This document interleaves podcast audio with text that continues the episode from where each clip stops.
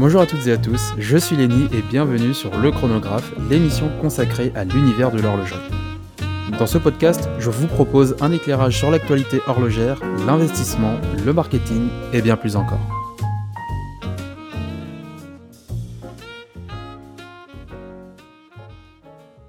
Bonjour à toutes et à tous et bienvenue sur Le Chronographe, l'émission consacrée à l'horlogerie. Et on commence l'année avec un petit peu de retard, je l'avoue. Aujourd'hui, on va parler d'un phénomène qui n'est récent, mais qui existe depuis quelques temps déjà.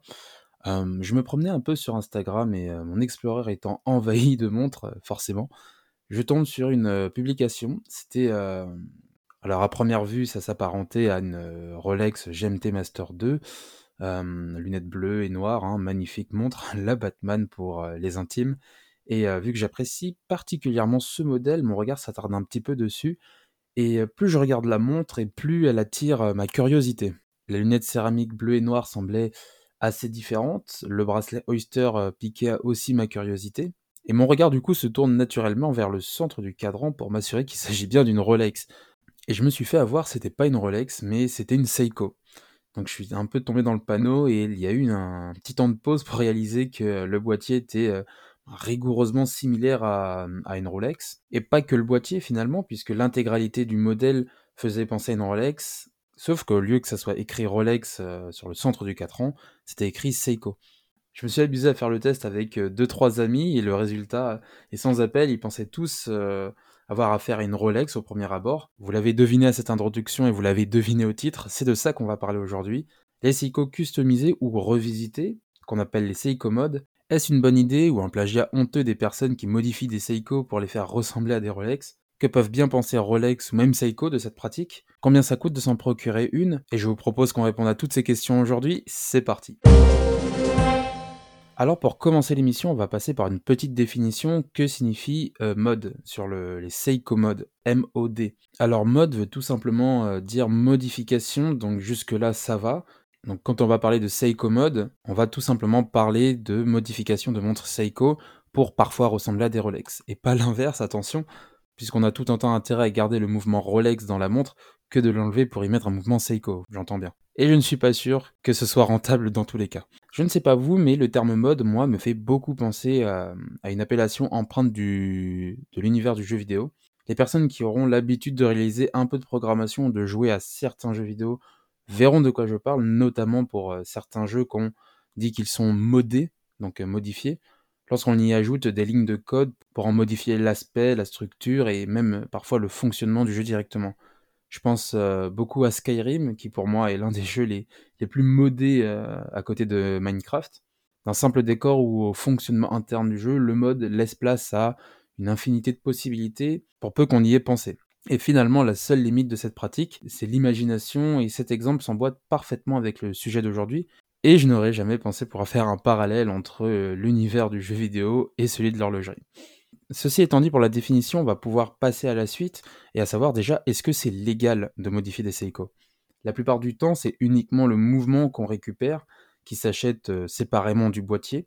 Ensuite, on ajoute euh, d'autres composants comme le bracelet, le boîtier, le mouvement euh, qui est forcément un mouvement Seiko et dans de rares cas parfois un mouvement ETA. On pourrait dans un premier cas voir un peu des montres euh, un Frankenstein sur les bords avec finalement des pièces détachées euh, qu'on incorpore les unes avec les autres. Un système qui s'apparente très fortement au Fordisme. On a plusieurs mouvements standardisés avec plusieurs boîtiers standardisés et puis on assemble le tout pour créer un modèle final. Et dans l'idée, en essayant de rester objectif, ça part plutôt d'une bonne idée, car bien évidemment, selon l'État et les pays, on peut voir des restrictions ou des conditions assez différentes, mais tout le monde semble s'accorder à dire qu'il euh, est interdit d'utiliser des pièces pour ensuite les assembler et faire passer la montre comme un modèle authentique. Et cette subtilité a toute son importance pour la conception de ces montres. Il est possible d'utiliser des pièces d'origine pour fabriquer autre chose, et c'est précisément le cas euh, des Seiko Mode, et des montres mode en général d'ailleurs, car il n'y a pas que les Seiko qui sont modifiables, comme annoncé dans la première partie, on va le voir un petit peu plus tard. Et donc le mode rentre en jeu, que ce soit pour la réparation d'un modèle, la création d'un nouveau besoin avec la montre, comme par exemple l'ajout d'une complication euh, avec un guichet de date, ou même pour une raison encore plus simple, juste euh, la modification du style de la montre. Mais alors, petite question qui euh, peut survenir tout de suite, est-ce que le changement de bracelet sur une montre peut être considéré comme du modding? Alors quelque part oui, dans la définition intrinsèque de cette pratique, mais si on mais ça, c'est si on veut rester un peu tatillon, puisque je pense que le bracelet peut faire partie d'un mode si ce n'est pas un bracelet qu'on aurait pu facilement imaginer sur, euh, un modèle. un exemple bête, euh, un bracelet Nato sur euh, une Tank ou une Santos de, chez Cartier. Alors, je ne garantis pas un effet esthétique des plus efficaces, mais cela en tout cas est possible et peut s'apparenter à du modding, vous avez compris l'idée. D'autres notions peuvent s'incorporer à la modification des montres, la notion d'hommage par exemple, euh, qui peut soulever quelques questions d'éthique, à savoir si la modification euh, d'une Seiko euh, la fait ensuite ressembler à une Submariner. Alors, est-ce que c'est de l'hommage ou du plagiat? Alors, je dirais que ça dépend du point de vue dans lequel vous vous situez, mais l'hommage a souvent une connotation de respect comme son nom l'indique, a pour but de rendre hommage à un modèle existant sans pour autant lui voler la vedette ou des brevets de design et de copyright, etc. Et d'ailleurs, cela se ressent dans le regard des gens qui sont davantage intrigués par une montre hommage que plutôt incisifs lorsqu'ils ont l'occasion d'en rencontrer une. Le plagiat, dans sa définition, aura davantage envie de se faire passer pour le modèle original sans pour autant assumer sa, vraie nature. Et c'est cette différence qui fait qu'on a plus de respect pour l'hommage que pour le plagiat, évidemment. Un autre point aussi peut intervenir, c'est la contrefaçon. La contrefaçon ou la réplique, elle, a pour but d'induire en erreur l'acheteur ou le public. Un exemple simple, assez commode, elle garde son nom visible sur le cadran malgré toutes les modifications. S'assume en Seiko, tandis qu'une montre de contrefaçon vous proposera une esthétique Rolex tout en portant le nom Rolex, sauf que la montre est à 100% factice. Et d'ailleurs, Rolex va même encore plus loin, puisque pour garantir l'authenticité de ses modèles, elle applique la règle de 1 max une seule modification maximum sur ces montres, ou plutôt une seule pièce qui ne provient pas de chez Rolex. Dans un premier temps, pour garantir le bon fonctionnement euh, de la montre selon les critères de, la marque, et dans un second, pour ne pas inciter à trop customiser sa montre qui n'aurait plus rien de, de ce qui peut se comprendre peut être négatif pour l'image de marque, vous en conviendrez. Et c'est pourquoi il n'est pas rare de voir des boîtiers Oyster avec euh, un bracelet différent, car euh, le bracelet reste une modification, mais n'enfreint pas la règle de 1 max, même s'il existe des fous furieux qui customisent leur montre euh, au point de se demander s'ils n'étaient pas présents lors de la création de la montre. Mais disons qu'il en faut pour tous les goûts. Du coup, on peut se poser une question, pourquoi Seiko ne semble pas réagir face à ce phénomène? Donc publiquement, Seiko aujourd'hui ne semble pas euh, se prononcer sur ce marché et semble même officieusement le tolérer car on peut retrouver énormément de choses en pièces détachées qui proviennent de Seiko, donc à savoir le boîtier, le bracelet, la lunette, euh, beaucoup de choses et euh, même le mouvement, donc le cœur de la montre, qui sont très souvent des mouvements NH35 ou NH36 et qui sont disponibles en libre accès euh, sur Internet. Mais en réalité, ce sont des mouvements 4R36 sans le logo Seiko, donc vous avez le mouvement mais sans le nom de la marque dessus. Pratique pour la marque pour se dédouaner en cas de pépin si jamais vous en avez un. Le résultat de ces pièces détachées, c'est que pour moins de 150 euros, vous pouvez avoir une montre presque 100% unique, pour peu que vous sachiez où trouver certaines pièces de votre montre et que vous sachiez bien sûr les assembler. Et oui, parce que avoir les pièces c'est bien, mais avoir l'équipement pour les assembler, c'est mieux. Et c'est là qu'interviennent certains particuliers ou professionnels pour vous proposer des modèles déjà modifiés ou avec une commande spécifique. Et selon les manufactures, vous aurez une qualité d'exécution disons-le, moins aléatoire que si vous le faisiez vous-même. Et attention également d'ailleurs à la contrefaçon de cadrans ou de pièces qui par exemple n'ont pas été créées officiellement par la marque, car c'est ce qui est vu comme de la contrefaçon. La loi semble assez claire dessus, vous pouvez acheter un bien et en disposer comme vous le souhaitez, tant que vous ne mettez la vie de personne en danger et que son utilisation n'est pas illégale. Mais là où les particuliers professionnels qui commercialisent les montres mode peuvent se protéger, c'est lorsque toutes les pièces proviennent de Seiko dans un premier temps et que dans un second, la montre vendue ne soit pas présentée comme officiellement une Seiko issue de la maison elle-même, car ce serait en franchissant cette frontière que la montre deviendrait une contrefaçon et non plus une montre customisée ou modifiée. Si vous souhaitez acheter une montre mode, assurez-vous que les pièces soient bien issues des ateliers de la marque et non d'un tiers qui, à ce moment, crée du faux. À première vue, la nuance semble très fine, mais aux yeux des douaniers, ça peut faire toute la différence. On a déjà parlé, Seiko n'est pas la seule maison horlogère qui rencontre ce marché de la modification, mais Casio également, et je pense notamment à la collection G-Shock qui se fait de plus en plus populaire. Et c'est toujours bon de rappeler que les G-Shock ont été créés par l'entreprise Casio qui est aussi une marque japonaise, comme quoi le marché japonais semble être un peu plus souple quant à la liberté d'utilisation sur ses créations en horlogerie, j'entends bien. Après, ce n'est pas sûr que pour les grands Seiko, on ait euh, le même tintement de cloche. Mais nous, quelque part, ça nous arrange, parce que ça nous permet de découvrir un aspect de l'horlogerie assez méconnu du grand public, et on aime bien découvrir des choses ici. Mais il n'y a pas que les montres japonaises qui bénéficient de cette particularité, bien sûr, car la modification de montres finalement existe depuis presque toujours. L'ajout de diamants sur une montre rentre aussi dans la modification. Le full ice, ou le principe de recouvrir entièrement sa montre d'un sertissage de diamants, est une modification en soi, bien que le style soit euh, discutable.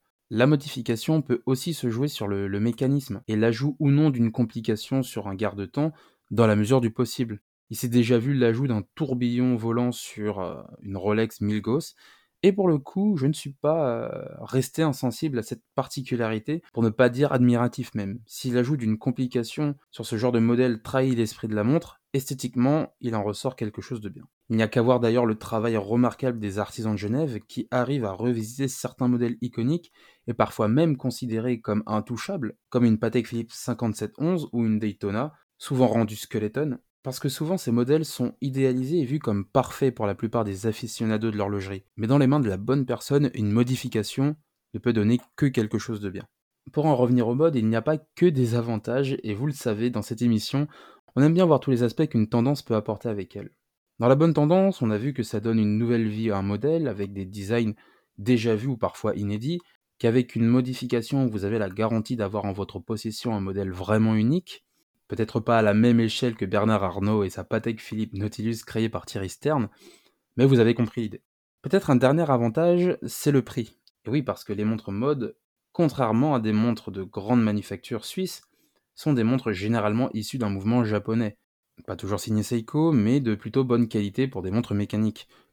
Donc on peut les retrouver autour de 300 euros, ce qui est plutôt raisonnable. Mais on pourrait penser alors qu'il n'y a que des avantages à se tourner vers les montres mode, au premier abord, on pourrait penser que oui, mais ce n'est pas aussi simple et c'est pourquoi je vous propose une nouvelle analogie pour comprendre les limites de la modification mode.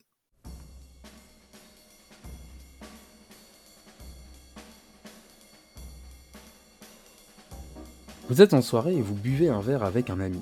La soirée se déroule plutôt bien, vous remarquez que vous n'êtes pas le seul amateur d'horlogerie dans la salle. Il y a un peu de tout ce soir, mais beaucoup de montres suisses, ce qui n'a pas pour habitude de vous déplaire. La soirée se passe plutôt bien et vous décidez de vous absenter 5 minutes, le temps de vous rendre au bar pour commander une nouvelle tournée. À votre gauche se trouvait un homme, et il n'est pas rare entre amoureux d'horlogerie de jeter un œil au poignet d'une personne, et ce soir-là ne dérogeait pas à cette règle. Le monsieur d'un certain âge pensait à première vue avoir repéré sur votre poignet un modèle qui s'apparente à une gemme T-Master 2, lunettes bleues et noires, et alors n'a pu s'empêcher de vous faire une réflexion anodine sur votre prétendu Batman. Vous prenez le compliment et le remerciez tout en jetant un œil indiscret à son poignet, et vous comprenez tout de suite sa remarque. Il ne possède lui pas une Batman, mais une Pepsi. Les connaissances sont ainsi faites et il vous parle de sa mésaventure financière qu'il a subie pour avoir sa Pepsi et vous demande sans mauvaise intention comment vous êtes débrouillé pour vous procurer votre montre. N'ayant pas spécialement prévu de parler de votre montre ce soir, vous vous contentez de rectifier le quiproquo, vous vous tournez vers lui et retroussez votre manche. Il ne s'agissait pas d'une Rolex mais d'une Seiko. Interloqué, ses yeux remontent vers vous, cherchant une réponse à cette illusion d'optique. Vous lui expliquez alors que c'est une Seiko que vous avez faite modifier à votre demande. Ce n'est donc pas une Rolex.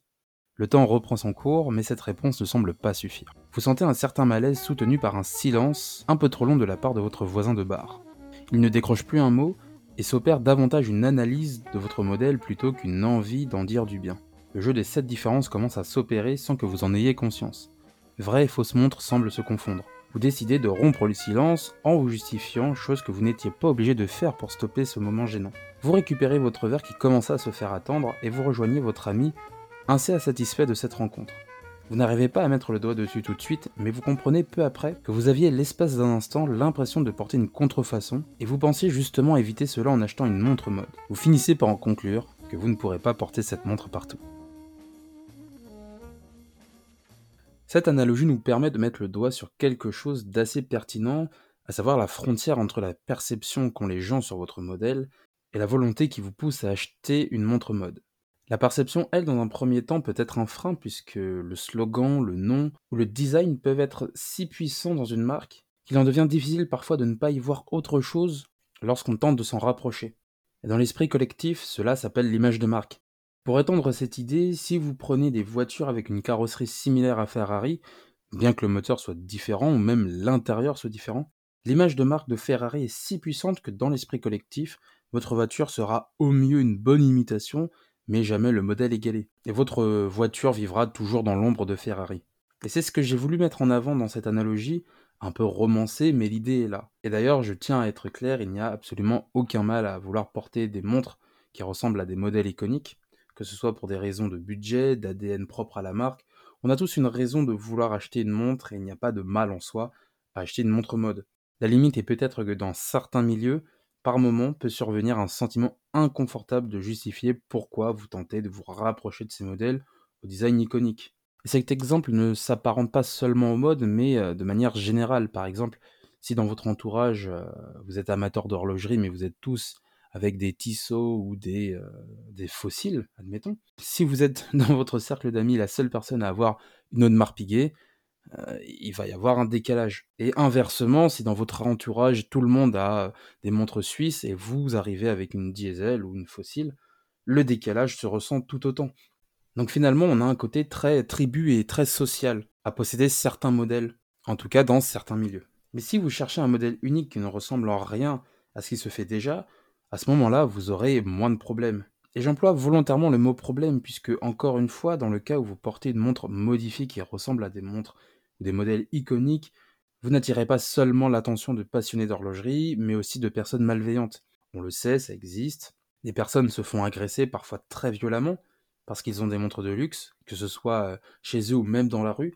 On avait abordé ce problème dans le fait de porter des contrefaçons de montres qui ressemblent à des vraies montres de luxe, et surtout Rolex, disons-le franchement, eh bien il faut savoir qu'il se peut que vous vous mettiez en danger en faisant croire de manière extérieure que vous possédez une montre très chère, en prenant le risque de l'exposer aux yeux de tous en vous disant que elle n'a pas tant de valeur que ça, et que vous ne risquez rien, ce qui est faux. Puisque le vol à la tire ou une agression, ça va très vite et très souvent le voleur n'a pas besoin de détails ou de lire euh, jusque la référence du modèle pour vous l'arracher du bras. De manière générale, on a besoin de très peu de signes distinctifs pour vous faire agresser, donc euh, le boîtier, euh, la forme du boîtier, euh, le bracelet, qui, est parfois aussi une forme reconnaissable.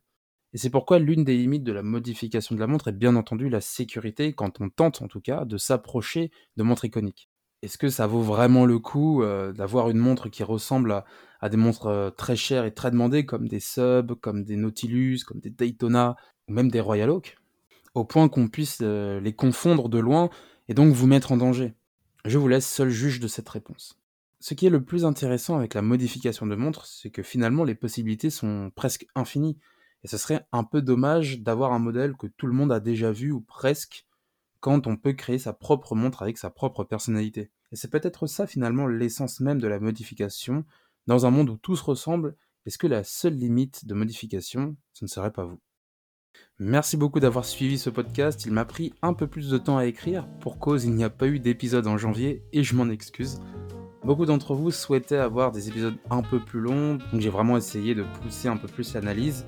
En tout cas, j'espère que cet épisode vous aura plu. Et si c'est le cas, vous connaissez la chanson, vous pouvez vous abonner sur Apple Podcast et y mettre 5 étoiles pour le référencement. Je ne me lasserai jamais de vous le dire, c'est extrêmement important pour le référencement, pour savoir si l'épisode vous plaît. Ça me permet aussi d'avoir un retour sur la qualité du contenu et si vous aimez ce genre de format. Si vous souhaitez en tout cas me faire un retour, n'hésitez pas à me contacter sur Instagram via le chronographe, sans E comme d'habitude.